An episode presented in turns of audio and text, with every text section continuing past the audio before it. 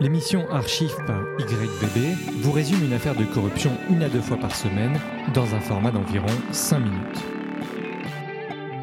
Le cerveau a des capacités tellement étonnantes qu'aujourd'hui, euh, pratiquement tout le monde en a un. L'archive 28 de Apple à Google, le cartel des embauches. En 2010, après une enquête fouillée, le Doge Department of Justice révèle que certaines des plus grandes entreprises technologiques de la planète la plupart localisés dans la Silicon Valley, ont conspiré contre leurs propres employés en créant un cartel qui avait pour objectif d'empêcher tout débauchage. L'affaire paraît fastidieuse, en réalité elle est très simple et selon moi extrêmement importante. Dans les années 2000, le boom de l'Internet se consolide et les salaires augmentent en flèche, les talents sont précieux, et Steve Jobs, fondateur d'Apple, décide de mettre la pression en premier sur Google et sur son CEO Eric Schmidt afin que ce dernier ne recrute personne de son entreprise et vice-versa. C'est Bill Campbell, le mentor le plus influent de la Silicon Valley, qui les mettra en contact. Cette manœuvre a permis de caper, voire réduire les salaires, et a causé une limitation drastique de la mobilité de l'emploi. Les talents, quel que soit leur domaine, se trouvaient bloqués. Parmi les sociétés visées par le Doge, on trouve en premier chef Apple, Google, Adobe, Intuit Lucasfilm et Pixar. Cette pratique, en totale violation des lois antitrust, censées réguler la concentration des intérêts économiques et financiers, concerne la période entre 2005 et 2009. Pour la petite histoire, on peut trouver des traces de ce système jusque dans les années 80. C'est même George Lucas, le créateur de Star Wars, qui avait insisté afin de le mettre en place entre Lucasfilm dont il était fondateur et Pixar qui appartenait à Apple. On revient à notre affaire. Le système était divisé en deux listes. La liste des no cold call, qu'on peut traduire par pas de sollicitation directe, d'un côté, et la liste des entreprises sensibles, celles qui ne souhaitaient pas vraiment entrer dans le jeu, de l'autre. La première faisait 9 pages et la seconde une seule. Autrement dit, toutes les sociétés les plus importantes étaient, de gré ou de force, mêlées. Voici d'autres noms de sociétés que l'on pouvait trouver sur la liste des no cold call afin de mieux vous rendre compte de l'ampleur du sujet. Microsoft, Ingram Micro, Tech Data, AMD ATI, Genentech, Nvidia, Nike, Foxconn et j'en passe. Grâce aux preuves dont je parlerai dans quelques secondes, on s'aperçoit qu'il y a une collusion totale entre tous les directeurs emblématiques de ces entreprises et surtout que contrairement à la croyance commune, non seulement ils se connaissent par cœur et se parlent de façon familière, mais en plus ils ne semblent absolument pas se faire de la compétition sur le fond. En fait, on observe qu'ils ne font que se partager le marché. Selon le Doge américain, ces accords n'avaient aucune limite dans le temps, concernaient tous leurs bureaux aux quatre coins de la planète et quasiment tous les types d'emplois, avec une priorité tout de même sur les ingénieurs informatiques. Entre parenthèses, je rappelle que ces entreprises ont dans leur culture la constitution de cartels et de monopoles. Ils sont tout à fait habitués à fixer les prix artificiellement à s'entendre sur les futures grandes décisions technologiques et plus largement à contrôler tous leurs compétiteurs, soit en les achetant, soit en les coulant, en ne respectant pas les règles de la concurrence libre et non faussée. Je renvoie tous les gens qui s'intéressent à ces sujets aux différentes jurisprudences anti-cartel et antitrust.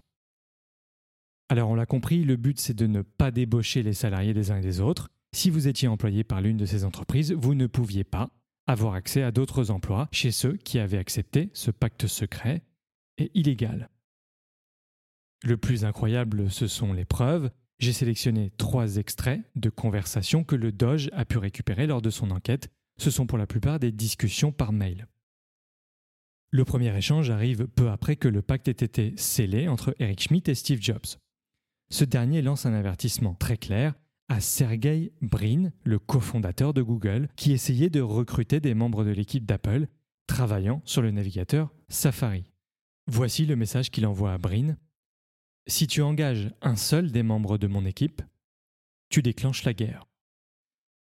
Suite à quoi, Brin avertira immédiatement l'équipe exécutive qu'il faut cesser toute tentative de débauchage. Le deuxième échange montre à quel point Steve Jobs ne supportait pas le non-respect du pacte et c'est notamment le CEO de Adobe, Bruce Sheehan, qui en fera les frais. Jobs apprend que Adobe essaye de recruter chez Apple. Il lui envoie donc un message afin de lui rappeler le pacte. Bruce Chizen lui répond, naïvement, Je croyais que nous étions d'accord pour ne pas recruter des employés seniors. Je propose que l'on s'en tienne à cela. Je reste ouvert à la discussion. Ça serait bien qu'on se mette d'accord. Jobs lui répond avec un sarcasme non dissimulé. Ok, je vais dire aux recruteurs qu'ils sont libres d'approcher n'importe quel employé d'Adobe qui n'est pas directeur senior ou vice-président. Est-ce que je comprends ta position correctement? Chison comprend alors la menace sous-jacente. Autrement dit, Apple débauchera toute l'équipe de Adobe juste pour prouver son influence. Il répondra à Jobs de façon totalement soumise. Je préférais que nous ne sollicitions plus du tout les employés d'un côté ou de l'autre. Si tu es d'accord, je préviendrai mes gars. Et voici le mail que Shizen enverra au responsable des ressources humaines quelques jours plus tard. Si je dis à Steve que la chasse au recrutement est ouverte, il débauchera délibérément toutes nos équipes et connaissant Steve, il ira en priorité sur nos spécialistes Mac en leur offrant des avantages qu'ils ne pourront pas refuser. Et troisième exemple, mai 2005, le stratège en chef du personnel de chez Google, Amnon Geshouri, informe Eric Schmidt qu'un recruteur avait cherché à débaucher un employé d'Apple. Résultat, il décidera de licencier ce recruteur dans l'heure, avec l'accord de la responsable des opérations du personnel Shona Brown, qui conseillera même à Geshouri d'en faire un exemple public pour faire passer le message au reste de l'entreprise. Suite à cette décision, les échanges de mails furent transférés à Steve Jobs pour le rassurer, qui répondit par un simple smiley. Maintenant, la cerise sur le cupcake, qui prouve que ses dirigeants savaient qu'ils étaient dans l'illégalité la plus totale, un mail d'octobre 2005, où Eric Schmidt parle de la diffusion de la fameuse Do Not Call List. Je cite Je préférais que Omid, un responsable des ventes, le fasse verbalement, étant donné que je ne souhaite pas laisser de traces écrites afin d'éviter les poursuites judiciaires plus tard. Fin de citation. Et seconde preuve, un mail de Paul Otellini, CEO d'Intel, qui fait part de sa crainte concernant la situation. Laissez-moi clarifier. Nous n'avons rien de signé, nous avons une poignée de main entre Eric et moi concernant le non-recrutement. Je n'aimerais pas que cela soit connu de l'extérieur. Fin de citation. Judiciairement, les mastodontes de la Silicon Valley échapperont à la classe action et s'accorderont afin de payer 415 millions aux 65 000 plaignants. Il y eut d'autres accords qui impliquent d'autres entreprises nommées dans la liste, mais rien de remarquable. Pourtant, au début de l'affaire, les avocats des plaignants avaient expliqué que le préjudice subi était de 9 milliards de dollars et concernait directement ou indirectement 100 000 employés. Une fois l'accord signé, aucune des parties n'accepta de donner son commentaire, même pas les avocats des plaignants. Alors pourquoi cette archive? Premièrement car elle a impacté la vie des employés concernés. Certains ont été clairement handicapés professionnellement par ces pratiques mafieuses. Il est inacceptable de se dire que certaines entreprises prennent la décision de dominer sournoisement la vie de leurs employés car elles ne supportent pas qu'ils puissent apporter leur expertise ailleurs on arrive à une situation où il ne s'agit plus d'avoir celui qui a les meilleures idées ou les plus grandes qualités dans son domaine, il s'agit simplement de ne fâcher personne et d'accepter d'entrer dans le jeu. Si on résume la culture de ces cartels, parallèlement à leur volonté de dominer le marché, ils ont pour objectif de casser ce qu'il y a de potentiellement exceptionnel au sens strict dans le libéralisme en ne permettant pas aux meilleurs d'être libres avec leurs talents. Je finis avec une info et une anecdote qui, selon moi, sont très représentatives du fonctionnement des cartels et des monopoles. L'info concerne Eric Schmidt. Le CEO de Google était jusqu'en 2009 membre du board des directeurs d'Apple. Il fut obligé de démissionner sous la pression d'une enquête antitrust de la justice. Et pour l'anecdote, en 2015, le New York Times relate le témoignage de Tom Leung, qui travaillait pour Google à l'époque du scandale en tant que product manager. Dans ce passage de l'article, il explique qu'il a créé une start-up du nom de Poachable, qui veut dire débauchable, afin de permettre de lutter contre les pratiques illégales que je viens de vous décrire.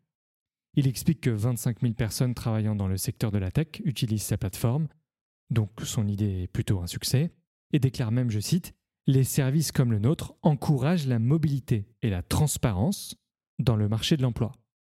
Et il continue, Le pouvoir retourne aux talents, et un accord secret entre quelques leaders ne stoppera pas ce changement. Fin de citation. Je me suis donc dit, allons voir ce que devient ce Tom Leung. Eh bien, sa start-up, après avoir changé de nom une première fois, fut vendue trois ans après, Et Tom Leung travaille désormais en tant que directeur de produit pour une entreprise rachetée par Google en 2006 du nom de YouTube. C'était l'archive 28. Merci et à bientôt.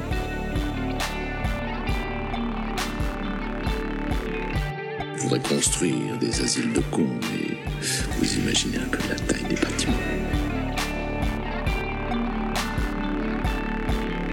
Okay, Houston, we've had a problem here.